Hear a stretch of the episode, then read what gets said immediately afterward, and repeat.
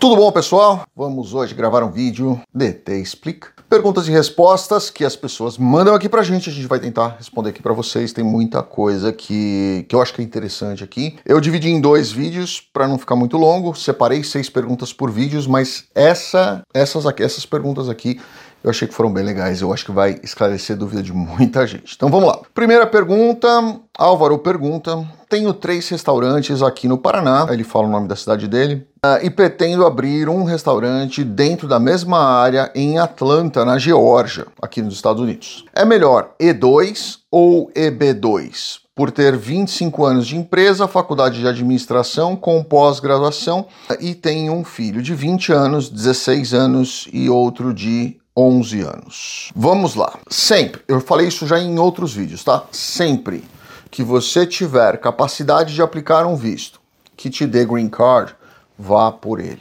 tá? E eu vou dizer para vocês por quê. Tem escritórios que adoram protocolar vistos E2 e vistos L bastante, né, em quantidade. Por quê? Porque quando você tem um cliente de visto E2, você sabe que esse cliente, depois de quatro anos e meio, vai ter que entrar com outro processo para renovar o visto E2, porque o visto E2 é válido por cinco anos.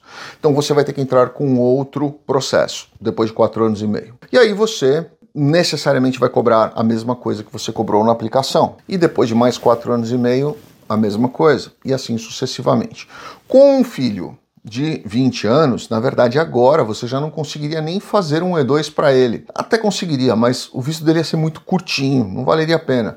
É melhor você já protocolar dois, ou seja, você já gastaria com os dois processos já de cara.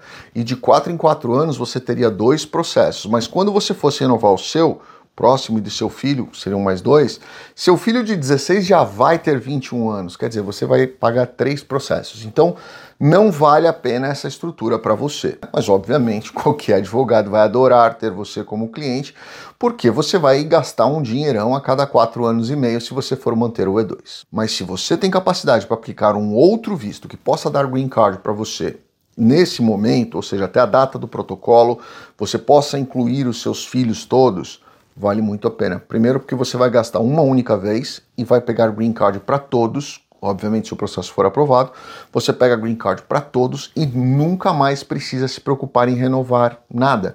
Você vai fazer só a renovação do green card a cada 10 anos, que é muito barato. Então, não vale a pena alguém que tenha a capacidade de aplicar um EB ou qualquer outro processo de green card tentar um visto E2 ou qualquer outro visto temporário, porque você vai acabar gastando duas vezes, talvez até mais, eternamente na renovação desses vistos. Entendeu? Então, definitivamente, eu iria para um EB2, principalmente você tendo esse, esse currículo. Mas, para diagnosticar direitinho a questão do EB2, você precisa conversar com um advogado de imigração, porque só com essas informações que você me passou aqui, eu não consigo te dizer, olha, é elegível ou não para a questão de um EB2. Então é melhor você marcar uma reunião, conversar com um advogado da sua confiança e ele vai te direcionar é, se realmente é possível o EB2, porque com certeza, para te falar alguma coisa mais, mais pontual, precisamos de muito mais informações aqui. O esqueleto, aparentemente, sim, tem possibilidade, pelo que você contou, tá? Graduação há 25 anos, é graduado em, em administração de empresa, com pós-graduação e três restaurantes, com 25 anos, esses três restaurantes também. Então, quer dizer, você já tem uma bagagem boa aí para mostrar, principalmente dentro da área da sua, da sua atuação. Mas tem outras questões aí no EB2 que precisam ser muito bem delineadas para atingir todos os requisitos ali. Então, converse com um advogado da sua confiança e ele vai te direcionar. Mas definitivamente melhor um EB2 do que um E2, ok? Vamos lá. Mais um. Sou produtor de cerveja artesanal no Rio Grande do Sul desde 2000. Nós estamos em 2023, faz 23 anos também. Já ganhei 11 prêmios no Brasil e 6 prêmios internacionais. Tenho diversos cursos na área e também sou tecnólogo em gastronomia. Na verdade, escreveu tecnólogo em gastro, imagino que seja gastronomia. Né? Tenho patente de uma ferramenta que desenvolvi há seis anos e já vendi 83 unidades especificamente para este mercado cervejeiro. Posso fazer um EB2NW e levar minha produção para o Alabama? Sérgio, boa pergunta, excelente pergunta, né? Pelo que você contou aqui, é possível sim. Primeiro, pela questão da sua graduação, segundo, pela questão do seu tempo de atuação, terceiro, pela sua, pelo seu reconhecimento dessas premiações, quarto, pelo reconhecimento das premiações internacionais, quinto, pela questão da patente que você tem em cima de um equipamento, eu não sei qual é, mas imagino que seja bacana, porque senão você não precisaria nem patentear se fosse algo que qualquer um pudesse fazer aí, pensar e, e ter a ideia. Então, com certeza absoluta, você tem muita estrutura aqui para fazer uma aplicação de um visto é, EB. Tá? Então é melhor também você conversar com um advogado da sua confiança, porque vão, vão precisar de muitos outros dados aí para estruturar, mas com certeza você tem um currículo muito bacana. Eu iria definitivamente é, por esse caminho, tá? Principalmente nessa questão de, de cerveja artesanal, onde se você conseguir entrar no mercado aqui para produzir esse, esse, esse equipamento que você desenvolveu e também fornecer cerveja artesanal, eu acho que você vai acabar tendo um sucesso até melhor do que você tem no Brasil, por causa do mercado aqui americano. Tá? Mais uma. Alessandra, quais os riscos e vantagens de um visto EB5? Excelente. Sou casada, tenho três filhos, mas um deles já está com 28 anos. Ele consegue entrar no nosso processo ou precisaria ser um processo especificamente por ele? Olha, EB5, ele é e eu falo para vocês aqui, eu já falei isso muitas vezes para as pessoas. Eu vou gravar um vídeo especificamente falando sobre a B5, principalmente em uma área rural que eu estou tentando marcar com a Melissa para a gente ir lá ver junto, tá? Para essa, essa situação. A Melissa é a broker.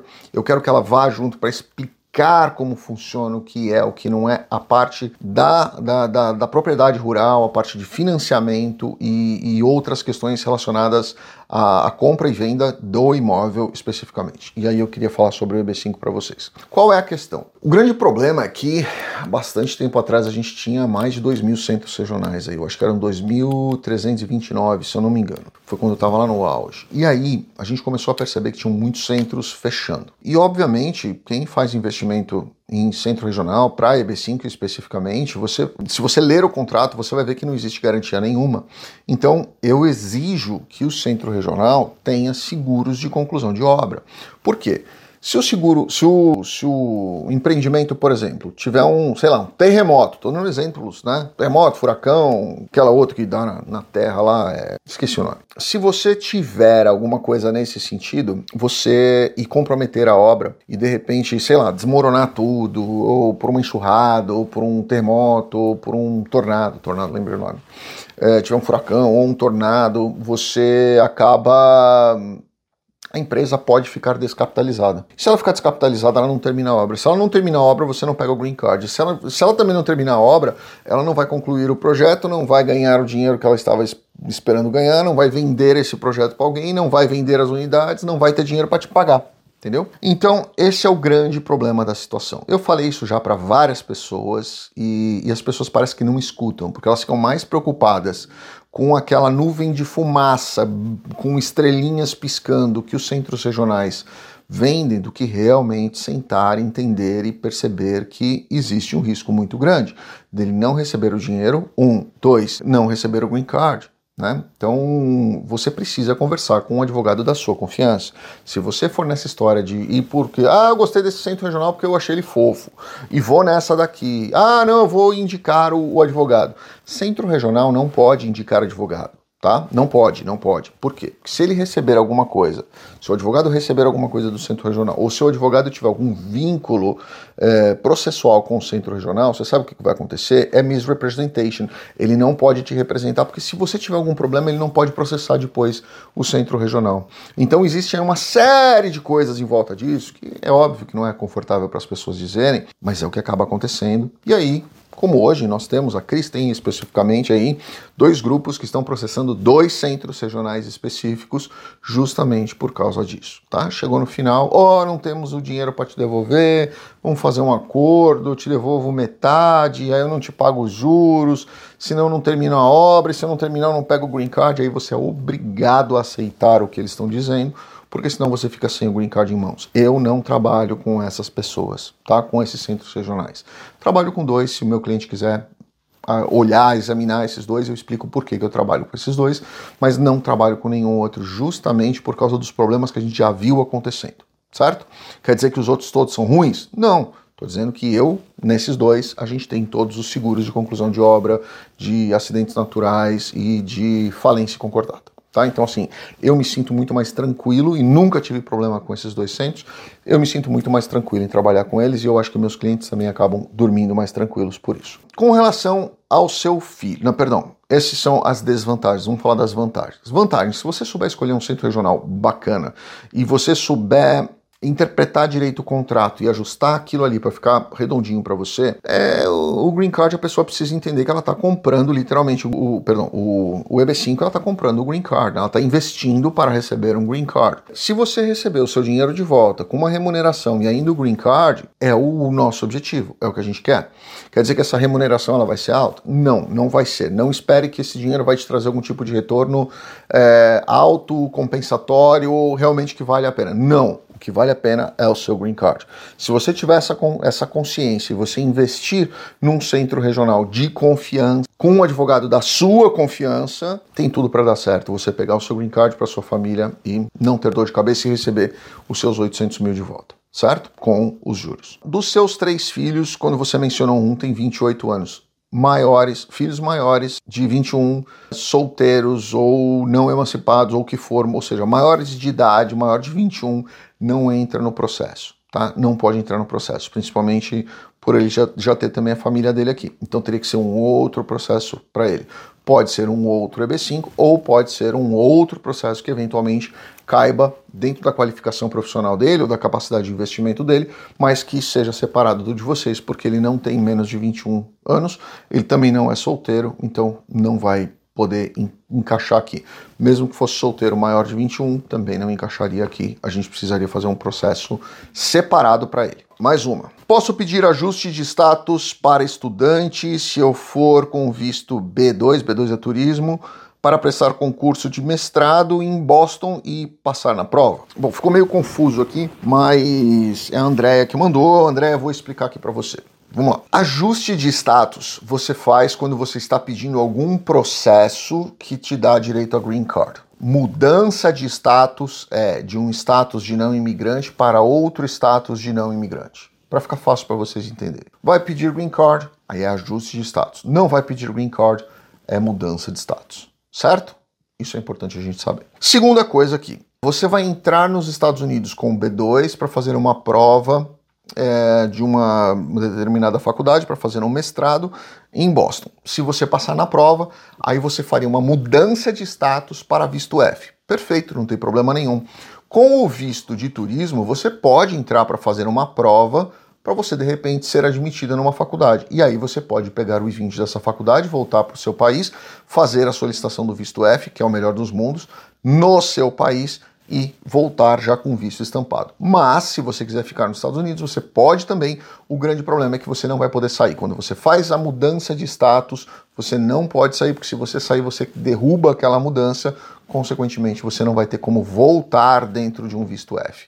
Então, pode fazer a mudança, mas não é recomendado. É melhor você pegar, vir, faz a prova, se você passar, aí você volta para o Brasil com o I-20 na mão, pede para a escola te dar a SEVES, né, o I-20, você vai para o Brasil é, faz a entrevista no visto do, no consulado, pega o seu visto F e aí você volta para os Estados Unidos com o F na mão para você poder efetivamente estudar e poder também entrar e sair a hora que você precisar, certo? Quinta pergunta. Ale, Alejandro, eu acho que é, que é Alejandro, né? Então é Alejandro. Recebi uma proposta de trabalho de uma empresa que é parceira da empresa que eu trabalho aqui no Brasil. Eles querem pedir um visto L1 para mim, mas a empresa dos Estados Unidos não tem ligação com a empresa brasileira. Isso é mesmo possível? Não, não é. Eu entendi o que você quis dizer aqui. Você trabalha para uma empresa no Brasil, essa empresa no Brasil presta serviço para uma, uma, uma outra empresa que não tem nada a ver com ela, né?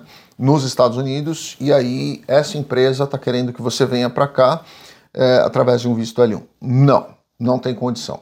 Ela pode, a empresa americana que é que quer, quem quer que você venha para cá. Ela pode te oferecer um H, ela pode te oferecer de repente um EB3, é, mas com certeza ela não vai conseguir te oferecer um L1, porque o L ele exige primeiro que a empresa que está te transferindo, seja a sua empresa brasileira, esteja transferindo para a sua filial subsidiária ou coligada aqui nos Estados Unidos Então esse é um ponto. Já não é, pelo que você falou, não tem vínculo nenhum. Então já não poderia. Segundo, para você poder vir, você precisaria ter um vínculo superior a 12 meses dos últimos 36 nessa empresa brasileira. Mesmo que você tenha, não tendo vínculo entre uma empresa e outra, não tem como transferir você, certo? Então, não enxergo que o visto L seja, seja é, adequado nesse caso. Conversa com o advogado de imigração direitinho. Eu acho que quem fez essa para a empresa aqui ou não entendeu o que estava acontecendo, ou eu não estou entendendo o que você quis dizer, ou de repente falou uma besteira aqui para vocês que pode depois vai ser o, o teu passaporte que vai ter a negativa. Então toma cuidado direitinho, tá? Vamos lá. Sexta pergunta. Sou brasileira e recentemente peguei cidadania canadense. Bacana. Temos muitos brasileiros com cidadania canadense. Muitos. Queremos morar nos Estados Unidos e fazer um EB2 para meu marido que é engenheiro mecatrônico e já trabalhou em três empresas multinacionais. Tenho certeza que o currículo dele é muito bom e já recebeu inclusive dois prêmios, um no Brasil e um no Canadá. É possível aguardar o ajuste de status do Visa Bulletin nos Estados Unidos com passaporte canadense? Ah, vamos lá, manda. É, não é possível, né? Se você vier para os Estados Unidos com passaporte canadense, você não vai ficar podendo esperar aí o, o Visa Bulletin, que hoje está em 10 meses, mais ou menos a tendência é que ele, ele, ele seja ele, ele progrida, né? ou seja, o, número, o tempo vai ficar bem melhor, bem menor aí na questão do delay do ajuste de status. Mas a ideia é essa, tá? Não é uma promessa, é uma expectativa. Mas mesmo assim, você com o passaporte canadense, você vai ter uma série de limitações aí. Então, o que você pode fazer? Primeiro, sugiro que você converse com um advogado de imigração da sua confiança. Ponto 1. Um. Ponto 2 é, você pode pensar em no TN Visa. Né? Se o seu marido, inclusive, tiver uma oferta de emprego dentro dos Estados Unidos, Estados Unidos e Canadá tem a possibilidade aí do Tratado Internacional para fazer a aplicação do TN, e aí você vai, vai poder fazer aí o, o a entrada dentro dos Estados Unidos para o seu marido já ir trabalhando dentro desse, desse business que eventualmente fez a oferta para ele. É muito simples o TN, faz na fronteira mesmo, pede ali, vem para cá, fica com work permit e tudo mais, com autorização de trabalho, tudo direitinho, e dando a liberdade para vocês. A aplica o EB2, na hora que for aprovado o EB2, você simplesmente faz a, o ajuste de status é, para o EB2, muito mais simples, muito menos dor de cabeça do que eventualmente vocês ficarem tentando aqui manter status de outra forma, certo? Minha sugestão para vocês é essa daí, mas converse com o advogado de imigração que vocês confiem e coloquem todos esses pontos para eles de repente, de repente analisarem aí e direcionarem vocês. Ok? Bom, pessoal, é isso. Espero que tenhamos respondido aí as perguntas de dúvidas, né? De muitas pessoas aí para tentar esclarecer. Tem mais seis, mas eu vou deixar essas outras seis aqui para um outro vídeo que eu vou gravar, justamente para que a gente possa ter aí mais vídeos com curtos e não muitos e não poucos vídeos longos, para a gente enquadrar no tempo de todo mundo. Grande abraço, fiquem com Deus. Obrigado.